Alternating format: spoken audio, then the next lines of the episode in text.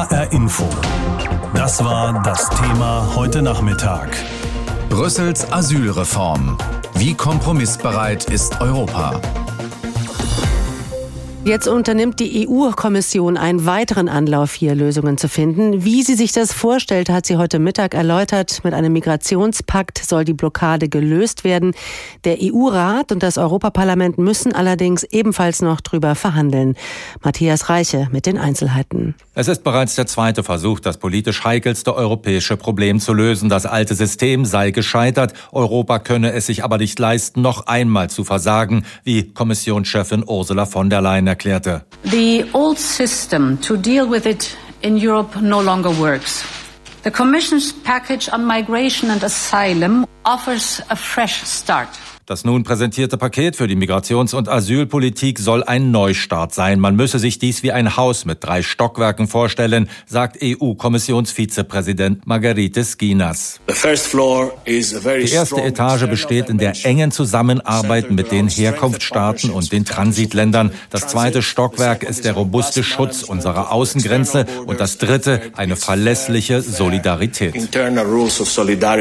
Dabei ist ein mehrstufiges Verfahren vorgesehen, so beruht die gegenseitige Hilfe in normalen Zeiten auf Freiwilligkeit. Gerät ein Land unter Druck, kann es jedoch einen sogenannten Mechanismus für verpflichtende Solidarität auslösen. Die EU-Kommission würde in diesem Fall prüfen, wie viele Menschen dem Land abgenommen werden müssen. Jedes andere Land müsste dabei Hilfe anbieten. Entweder nimmt es Migranten mit Aussicht auf einen Schutzstatus auf oder aber es hilft anderweitig, beispielsweise mit Beamten beim Migrationsmanagement. Dieses soll künftig auch deutlich effizienter werden, wie die EU-Innenkommissarin Ilva Johansson erklärt. Wenn ein illegaler Migrant in die EU kommt, wird eine Art Schnellcheck durchgeführt, der maximal fünf Tage dauert. Das ist eine exakte Registrierung, auch um zu wissen, ob derjenige zuvor schon einmal versucht hat, in die EU zu kommen. Dazu gibt es natürlich einen Sicherheits- und einen Gesundheitscheck. Gleichzeitig sollen auch die Rückführungen nicht schutzbedürftiger deutlich schneller gehen. Noch einmal die EU-Innenkommissarin Ilva Johansson. Wenn eine Person aus einem Land mit einer sehr niedrigen Anerkennungsquote kommt, sagen wir unter 20 Prozent, wird diese Person an der Grenze ein Verfahren durchlaufen. Dabei hat diese Person natürlich die gleichen Rechte wie alle auf ein faires Verfahren. Und ich denke, viele dieser Menschen werden am Ende einen negativen Bescheid bekommen und zurückkehren müssen. Es ist dabei vor allem wichtig, dass dieser Bescheid schnell kommt, innerhalb von zwölf Wochen. Ob die Pläne der EU eine Chance auf Umsetzung haben, ist völlig offen. Bisher sind ähnliche Versuche regelmäßig gescheitert, weil sich die EU-Staaten nicht über eine Verteilung der Flüchtlinge einigen konnten. Eine Reform ist auf jeden Fall nötig. Das zeigt auch die Katastrophe zuletzt wie der Brand im Flüchtlingslager Moria auf Lesbos vor zwei Wochen. Jetzt hat also die EU-Kommission neue Reformvorschläge vorgelegt, die diese Blockade lösen sollen. Ich habe mit dem Migrationsforscher Gerald Knaus gesprochen. Er ist Vorsitzender der Denkfabrik Europäische Stabilitätsinitiative und ich habe ihn gefragt, die Kommission setzt offenbar weiterhin darauf, dass die Länder freiwillig helfen. Nur bei einer Krise wie 2015 solle die Hilfe verpflichtend sein. Ist es ausreichend Ihrer Meinung nach? Also ich glaube, es ist alternativlos. Denn was wir in den letzten Jahren erlebt haben, gesehen haben, ist, dass die allermeisten Länder in der EU von Thema der Flucht und Migration kaum betroffen waren und dass es einige Regierungen gab, die von dem Gefühl einer permanenten Krise sogar sehr gut politisch gelebt haben. Also es gibt Regierungen, die in dem, was wir jetzt in Moria gesehen haben, auf Lesbos sehen, einen Erfolg der europäischen Politik sehen. Denn diese Bilder schrecken andere ab und Abschreckung ist für manche Regierungen in der Europäischen Union heute das Ziel der Politik. Also wird es so sein, dass wir niemals zu einer wirklich europäischen Lösung kommen werden, wenn es um Asyl und Flüchtlinge geht? Ich glaube, wir müssen realistisch sein. Und Deutschland muss sich überlegen, wie es seine Werte und seine Interessen mit anderen in der EU, die ähnliche Werte und Interessen haben, am besten verteidigt. Ein Beispiel dafür. Derzeit ist es so, dass viele Länder in der EU bestehende Regeln gar nicht anwenden. Also Menschen werden so behandelt, dass sie ein Interesse haben, weiterzuziehen. Und oft ziehen sie dann eben in Länder wie Frankreich oder Deutschland, wo die Regeln gelten, wo sie also angewandt werden. Das ist ein Wettlauf nach unten und der wird durch eine europäische Einigung, wie sie jetzt vorgeschlagen wurde, nicht aufgelöst. Mhm. Deutschland hat ein Interesse, irreguläre Migration zu reduzieren, auf jeden Fall. Die, die keinen Schutz in der EU brauchen. Dazu sind einige gute Ideen in dem Vorschlag, aber was ich bezweifle, ist, dass klar verstanden wurde, auch von der Kommission, warum ähnliche Ideen in der Vergangenheit gescheitert sind. Ja. Es geht nämlich nicht nur um die Prozeduren, sondern auch um die Ressourcen. Lassen Sie uns ganz genau mal gucken da in diese Richtung. Länder wie zum Beispiel Ungarn, Polen oder Tschechien, die einfach keine Flüchtlinge aufnehmen wollen, die sollen jetzt aber schon irgendwie beteiligt werden, wenn es um Flüchtlinge geht. Und zwar bei der Abschiebung sollen sie helfen von Flüchtlingen. Da gibt es dann ein merkwürdiges Wort, das ich gelesen habe. Da ist von Abschiebepatenschaften die Rede. Was halten Sie denn davon? Also das erscheint mir ganz besonders merkwürdig. Vor allem der ganze Aspekt zu Abschiebungen erscheint mir in diesem Vorschlag vollkommen unrealistisch. Und das sage ich jetzt aus der Perspektive auch von, äh, wenn ein deutscher Innenminister sich fragt, wie kann ich Straftäter, die verurteilt sind und ausreisepflichtig sind, wie kann ich die abschieben und wie kann ich dafür sorgen, dass nicht noch mehr von ihnen nach Deutschland kommen aus anderen EU-Ländern, dann gibt mir dieser Plan überhaupt keine Anzeichen, wie das gehen soll. Warum sollten Ungarn oder Polen bessere Beziehungen mit Nigeria oder Gambia haben, wenn es Deutschland als anerkannten großem Land mit einem starken diplomatischen Dienst im ganzen ersten halben Jahr 2020 nur gelungen ist, 1000 Menschen in nicht-europäische Länder abzuschieben. 1000 Menschen in sechs Monaten. Und im letzten Jahr ohne Corona waren es 2000 in sechs Monaten in nicht-europäische Länder. Warum soll das den Polen oder den Iren oder den Finnen oder den Bulgaren leichter gelingen. Jetzt äh, ist noch ein wichtiger Punkt, auf den jetzt immer wieder genau geguckt wird in diesem neuen Reformvorschlag. Da geht es um die EU-Außengrenze. An der soll nämlich schon geprüft werden, ob ein Migrant schutzbedürftig ist. Das hat auch die Bundesregierung befürwortet. Wenn nicht, soll er erst gar nicht einreisen dürfen. Das klingt erstmal irgendwie logisch, klingt aber auch nach einer sehr rigorosen europäischen Abschiebepolitik, oder? Naja, ich frage mich dann ganz konkret, wie das funktioniert. Die Grundidee, dass ein Tunesier, den wir im Mittelmeer retten und den wir nach Malta bringen, und die größte Gruppe, die in diesem Jahr bisher über das Mittelmeer nach Europa kam, waren Tunesier. Die allermeisten bekommen keinen Schutz nach einem Asylverfahren. Dass wir da schnell entscheiden, ist das einer der ganz wenigen Tunesier, die vielleicht Schutz brauchen. Das ist eine gute Idee. Die Frage ist nur, wie machen wir das? Haben hm. wir die Ressourcen vor Ort? Dann brauchen wir aber als zweiten Schritt die Bereitschaft Tunesiens, seine Bürger auch wirklich schnell zurückzunehmen. Und da fehlt mir in diesem ganzen Vorschlag ein Schlüsselbegriff, nämlich die Lösung von Stichtagen um Abschiebungen realistisch durchzuführen, damit die Herkunftsländer kooperieren, brauchen wir möglichst wenig Abschiebungen, die eine möglichst große Wirkung haben von denen, die keinen Schutz brauchen. Und dieser Realismus fehlt vollkommen. Herr Klaus, vielleicht noch zum Schluss eine Einschätzung, weil Ursula von der Leyen heute was Wichtiges gesagt hat. Sie hat gesagt, bei der Migration seien alle Argumente ausgetauscht, alle Positionen bekannt. Diesmal müsse es einfach klappen. Was glauben Sie, klappt's? Ich glaube, das Grundproblem darin liegt, dass sie leider nicht recht hat. Wir führen die falschen Debatten, wir haben immer noch die falschen Konzepte, wir haben nicht gelernt aus dem, was funktioniert hat und nicht funktioniert hat in den letzten fünf Jahren. Das ist nicht, dass es da irgendwelche naiven Idealisten gibt, die nicht gelernt haben aus den Erfahrungen, sondern auch die sogenannten Realisten, die für harte Grenzen sind. Wir führen illusionäre Diskussionen und äh, gerade auf europäischer Ebene werden immer noch Dinge vorgeschlagen, wo eigentlich jeder, der sich damit beschäftigt, sofort erkennen kann, warum das nicht funktioniert. Ich glaube, das Problem liegt in der Art, wie wir über Migration und Flucht immer noch denken und reden. Dass wir gar nicht bemerken, dass etwa in diesem Jahr so wenige Menschen über das Mittelmeer gekommen sind. Vor allem aus Ländern wie Marokko, Tunesien, Algerien, ganz wenige, bis jetzt 3000 Afghanen und 3000 Syrer im gesamten Jahr 2020. Mhm. Und dass wir selbst für Menschen aus relativ sicheren nordafrikanischen Ländern derzeit gar keine Antwort haben. Darüber müssten wir reden und das tun wir nicht. Ich glaube nicht, dass wir weiterkommen, wenn wir die Lehren aus der Vergangenheit nicht wirklich realistisch lernen. Jahrelang haben ja die Menschen im Flüchtlingslager Moria in Griechenland zum Beispiel in Elend gelebt. Und selbst die verheerenden Brände in dem überfüllten Camp, von denen sich die Bewohner mit ihren paar Habseligkeiten nur noch auf die Straße retten konnten, haben in der EU bisher zu keiner einheitlichen Flüchtlingspolitik geführt. Es gibt wohl kaum ein Thema, das die 27 Länder seit 2015 so entzweit wie dieses. Und es ist ein Thema, das die Risse innerhalb der EU immer tiefer werden ließ. Polen, Tschechien und Ungarn haben sich kategorisch geweigert, verhindert, auch nur einen einzigen Flüchtling aufzunehmen. Raus aus dieser Sackgasse will die EU-Kommissionschefin von der Leyen ja schon länger und heute hat sie eben diese Pläne für eine Asylreform vorgelegt. Wir haben dazu mal nachgefragt beim ungarischen Botschafter in Berlin, Peter Gjörkösch. Und von ihm wollte ich wissen, Herr Botschafter, wenn sehr viele Flüchtlinge ankommen, dann können das die Länder, in denen sie ankommen, wie wir ja gesehen haben, nicht stemmen. Also sollen die anderen Länder laut diesem Migrationspakt zur Solidarität verpflichtet werden, indem sie dann eben zum Beispiel auch Flüchtlinge aufnehmen. Bleibt Ungarn dabei, partout keine Menschen aufnehmen zu wollen? Ungarn bleibt bei seinem Standpunkt, dass die Fragestellung aus unserer Sicht anders aussieht.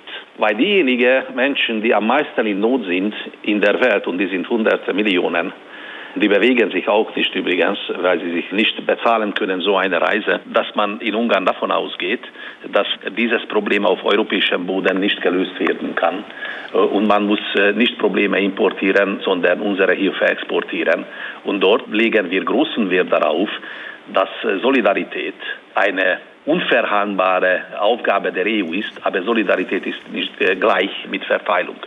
Ich glaube auch, dass Sie da äh, sicher viel Verständnis finden werden bei Menschen, die sagen, man muss auch in diese Länder die Hilfe bringen. Aber es gibt nun eben auch Menschen, die sich auf den Weg machen. Auch der österreichische Kanzler bleibt ja zum Beispiel bei seiner Ablehnung, wie Sie auch, und sagt, Solidarität in der Migrationsdebatte sei für ihn ein Fremdwort. Ist es das für Sie denn auch? Ich äh, habe nicht gesagt, dass Solidarität Fremdwort ist. Für uns ist Verteilung als das ausschließliche Maß der Dinge in der Frage Solidarität, das ist, was wir ablehnen. Mhm. Weil wir davon ausgehen, das ist nicht fair, weil wenn Sie zum Beispiel Ungarns Teilnahme an der Lastenverteilung und an der europäischen Solidarität anschauen, in unterschiedlichen Dimensionen, sei es Ordnung wie Grenzschutz, oder sei es Humanität wie Hilfe vor Ort für Zehntausende Menschen, unser Gewissen ist eindeutig rein und ich kann äh, deswegen ruhig schlafen. Aber finden Sie denn nicht auch, dass es auch unfair ist, dass zum Beispiel so ein Land wie Griechenland so extrem mit dem Problem zu tun hat? Man muss Griechenland helfen, man muss den Druck wegnehmen von Griechenland. Dabei sind wir absolut Partner und wir sind an der Seite von Griechenland. Worüber wir nicht überzeugt sind, dass man über eine verpflichtende Verteilung, über so ein System, den Druck wegnimmt. Im Gegenteil, dadurch erhöht man den Druck. Eine zweite Möglichkeit ist ja auch, das ist so festgeschrieben, dass Länder wie Ungarn dann eben dabei helfen könnten, abgelehnte Asylbewerber schneller abzuschieben. Das nennt sich dann etwas euphemistisch Abschiebepatenschaften. Würde Ungarn das übernehmen? Wie stellt man sich das genau vor? Schauen Sie mal, wer diesen Begriff in Brüssel ausgedacht hat, dann würde ich mal sagen, hat viele Fantasie, aber vielleicht nicht alle Verbindungen zu der Realität. Aber das ist eine Fußnote und das nehmen wir ernst, sicherlich. Wir haben schon 2015 gesagt, da der überwiegende Anteil äh, von Menschen, die sich Richtung Europa aufmachen, keine Chance haben, dann muss man die stoppen können und zurückweisen können. Die Frage ist, äh, ob überhaupt es richtig ist, wenn man erst damit an den Außengrenzen der EU anfängt. Aber wenn es dazu kommen sollte, Ungarn ist bereit, darüber zu diskutieren. Wir sind bereit, äh, das finanziell in Personal und technisch zu unterstützen. Aber wenn man das ernst nimmt, dann muss ich sagen, ernst zu nehmen, dass äh, einige Visegrad-Länder dort Drittländer überzeugen können, wo die EU mit allen Mitgliedstaaten, sogar mit Sicherheitsratmitgliedern und Nuklearmächten nicht in der Lage ist, diese Länder zu überzeugen, dann möchte ich sagen, da gibt es doch Gesprächsbedarf. Jetzt sollen ja auch die Asylverfahren an sich beschleunigt werden an der EU-Außengrenze. Das heißt, die EU-Kommission setzt ja durchaus auf rigorose Abschiebung. Muss man da jetzt nicht aber auch befürchten, dass sich die Menschen dann wieder in Massenlagern an diesen EU-Außengrenzen sammeln, wo ja dann vielleicht auch eine sorgfältige Prüfung von Asylanträgen vielleicht gar nicht möglich ist? Das ist die Frage, ob man dadurch durch so ein Konzept noch mehrere Menschen einlädt, weil die echten Massenlager sind nicht an den Außengrenzen von Europa. Die sind in Afrika, die sind im Nahen Osten und unsere Kollegen aus Ungarn und aus vielen Mitgliedstaaten übrigens sind da sehr aktiv und dort helfen wir Zehntausenden Menschen, damit sie sich nicht auf äh, diesen risikohaften Weg machen, wo es keine Chance ist, eines Tages als Asylant anerkannt zu werden. Jetzt liegt ja dieser Plan aktuell äh, auf dem Tisch, der eben für Sie ja Ausnahmeregeln auch vorsieht für Ungarn. Kann man nicht alles in allem sagen, dass nach diesem jahrelangen Streit Ungarn jetzt mit dieser Asylreform der EU fein raus ist? Schauen Sie mal, ich sehe überhaupt nie die Frage so, dass man für Ungarn Ausnahmeregeln schaffen könnte. Wir sind keine Ausnahme in einer humanitären und ordnungsgemäßen Regelung dieses globalen Problems. Was wir nur sagen, nochmals, das äh, verzeihen, wenn ich mich wiederhole. Aber das Problem in der Welt ist so groß. Dabei geht es um hunderte Millionen Menschen, die in Not sind. Und bei der Linderung der Probleme dieser Menschen sind wir super aktiv durch unser Programm Hungary Helps. Wir sind dabei mit mehr als tausenden Soldaten in den Krisenregionen. Wir sind dabei mit technologischen Hilfen, damit in großen Lagern Menschen mit Trinkwasser versorgt werden. Das heißt, ich sehe das nicht als eine Ausnahme, sondern eine Normalität. Die EU-Kommission hat heute in Brüssel ihre Vorschläge für eine neue europäische Migrations- und Asylpolitik präsentiert. Und damit sollen die Asylregeln in der EU grundlegend reformiert werden. Das Thema spaltet die 27 Mitgliedstaaten seit Jahren. Matthias Reiche mit Einzelheiten und auch mit Reaktionen auf die Pläne der Kommission. Mehr Kooperation mit den Herkunftsländern, mehr Abschiebungen und mehr Solidarität unter den EU-Staaten. Die Detailfragen aber lässt der neue EU-Migrationspakt weitgehend offen. Doch es ist der erhoffte Neustart, sagt Lena Dupont, die migrationspolitische Sprecherin der CDU-CSU-Gruppe im EU-Parlament. Oberste Priorität hat jetzt, dass wir Humanität und Ordnung in einer vernünftigen Balance zusammenbekommen. Das fängt an bei den Herkunfts- und Transitländern und den Möglichkeiten zur Zusammenarbeit. Das das geht auch über den Rückführungskoordinator und das Return Sponsorship, die ich für sehr gut halte. Das gilt aber natürlich auch für die Frage der europäischen Solidarität. Und das Stufenmodell, das die Kommission vorgeschlagen hat, macht schon einen weiten Schritt auch auf die Staaten im Rat zu, die sich bisher einer Lösung verschlossen haben. Jetzt sei es nicht mehr eine Frage, ob ein Mitgliedsland seinen solidarischen Beitrag leiste, sondern wie es ihn leiste, hat Ursula von der Leyen die Linie vorgegeben. It is not a question whether member states should support with solidarity and contributions, but how they should support. So soll es weniger Zwang zur Aufnahme von Flüchtlingen geben. Stattdessen können sich Staaten mit Geld und Personal am Migrationsmanagement in anderen Ländern beteiligen, beispielsweise am Return Sponsorship und sogenannte Abschiebepartnerschaften übernehmen. Für Birgit Sippel, die innenpolitische Sprecherin der Sozialdemokraten im EU-Parlament, könnte dies den Beginn einer gefährlichen Entwicklung markieren, auch wenn sie grundsätzlich begrüßt, dass jetzt über die Neuregelungen der europäischen Asyl- und Migration Migrationspolitik debattiert wird. Allerdings dieser Ansatz, auf Biegen und Brechen alle mit an Bord zu nehmen, der kann nicht funktionieren. Das gilt insbesondere für die Möglichkeit, sich zwischen Aufnahme und Abschiebung zu entscheiden. Aus meiner Sicht kann das durchaus zu einer Spaltung Europas führen. Die einen zeigen sich solidarisch und den anderen geht es um den Ausbau der Festung Europas. Künftig sollen ankommende Flüchtlinge nach Vorstellung der EU-Kommission an der Außengrenze, beispielsweise in Griechenland oder in Italien, einer genaueren Prüfung als bisher unterzogen werden. So wird der Migrant registriert, Fingerabdrücke werden genommen, Gesundheits- und Sicherheitschecks durchgeführt. Gleichzeitig sollen die Rückführungen nicht schutzbedürftiger deutlich schneller gehen, wie die EU-Innenkommissarin Ilva Johansson erklärt. Wenn eine Person aus einem Land mit einer sehr niedrigen Anerkennungsquote kommt, wird diese Person an der Grenze ein Verfahren durchlaufen. Und ich denke, viele dieser Menschen werden am Ende einen negativen Bescheid bekommen und zurückkehren müssen. Es ist dabei vor allem wichtig, dass dieser Bescheid schnell kommt, innerhalb von zwölf Wochen. An den derzeit gültigen Dublin-Regeln, wonach der EU-Staat, den der Flüchtling zuerst erreicht, auch für den Asylantrag zuständig ist, hält die EU-Kommission grundsätzlich noch fest. Ankommende mit guten Bleibechancen könnten allerdings schneller in andere Staaten weiterreisen, beispielsweise wenn sie dort Familienangehörige haben. Erst nach dem Feuer im griechischen Flüchtlingslager Moria hatte sich ja wieder gezeigt, dass so eine Lösung dringend nötig ist. Nun gibt es zumindest diesen Kompromissvorschlag. Der Bundesinnenminister wertet ihn positiv. Bundesinnenminister Horst Seehofer sieht in den Vorschlägen der EU-Kommission eine Gelegenheit, nämlich der Welt zu zeigen, äh, dass ähm, Europa in diesem schwierigen Thema zusammensteht Bisher ist das Gegenteil der Fall. Vor allem im Punkt Solidarität. Bei der Aufnahme von Schutzbedürftigten innerhalb der Europäischen Union etwa, vor allem die osteuropäischen Länder, besonders Polen und Ungarn, stellen sich stur. In Griechenland, Italien oder Malta angelandete Flüchtlinge wollen sie nicht aufnehmen. Aber die Kommission hat da etwas, wie ich finde, recht äh, Interessantes und Intelligentes vorgeschlagen, indem sie einen stufenweisen Ansatz äh, für diese Verteilung äh, vorschlagen. Und zwar ein Ansatz, der je nach Stärke des Migrationsgeschehens unterschiedliche Verteilmaßnahmen vorsieht. Zur Aufnahme von Migranten sollen Länder wie Ungarn und Polen demnach zwar nur in absoluten Ausnahmefällen verpflichtet werden, zugleich fordert die EU-Kommission allerdings, dass alle EU-Staaten in Krisen ihren Beitrag zur gemeinsamen Migrationspolitik leisten. Die EU muss es eben allen recht machen, denn damit die Vorschläge nicht versanden, braucht es Konzepte und dann müssen alle EU-Staaten noch zustimmen.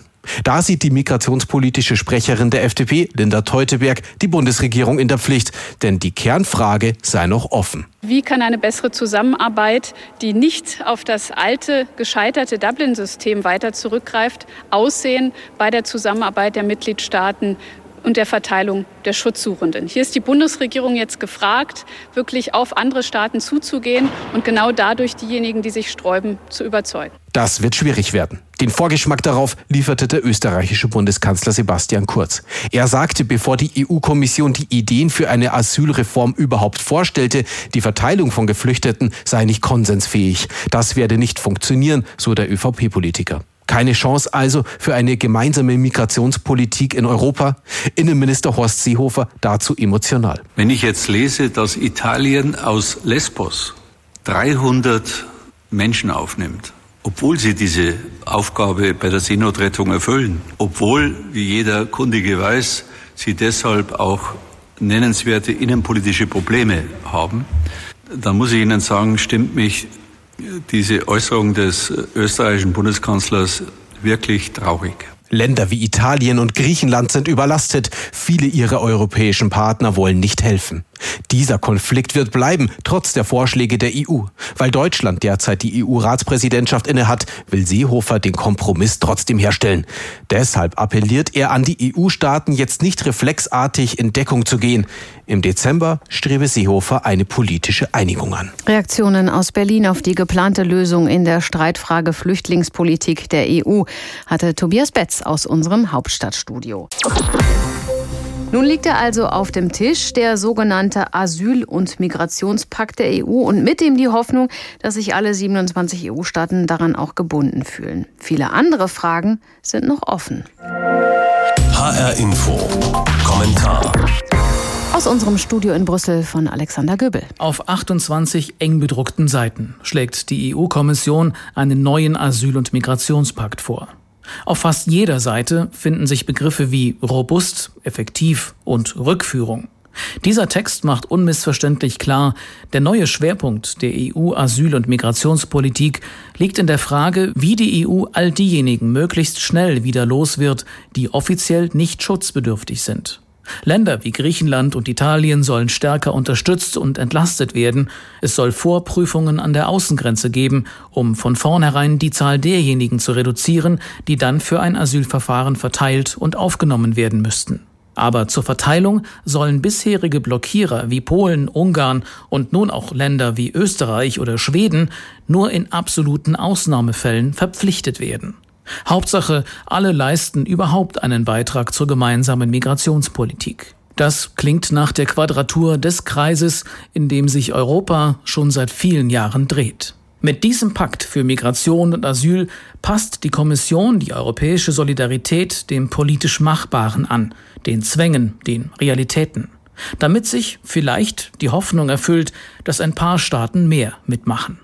Ich finde, es ist ein sehr hoher Preis, den die EU für diese Hoffnung bezahlt. Solidarität wird ab sofort maßgeschneidert. Ganz im Sinne derjenigen, die keine Geflüchteten aufnehmen und von Solidarität im moralischen Sinne ja gar nichts hören wollen. Europas Solidarität ist ab sofort flexibel. Die EU reduziert sie auf eine nach innen gerichtete Handlungsmaxime für die Mitgliedstaaten. Solidarisch in diesem neuen Sinne handelt in Zukunft schon, wer dabei hilft, Menschen abzuschieben. Ungarn oder Polen würden im neuen Duktus zu Rückführungspaten.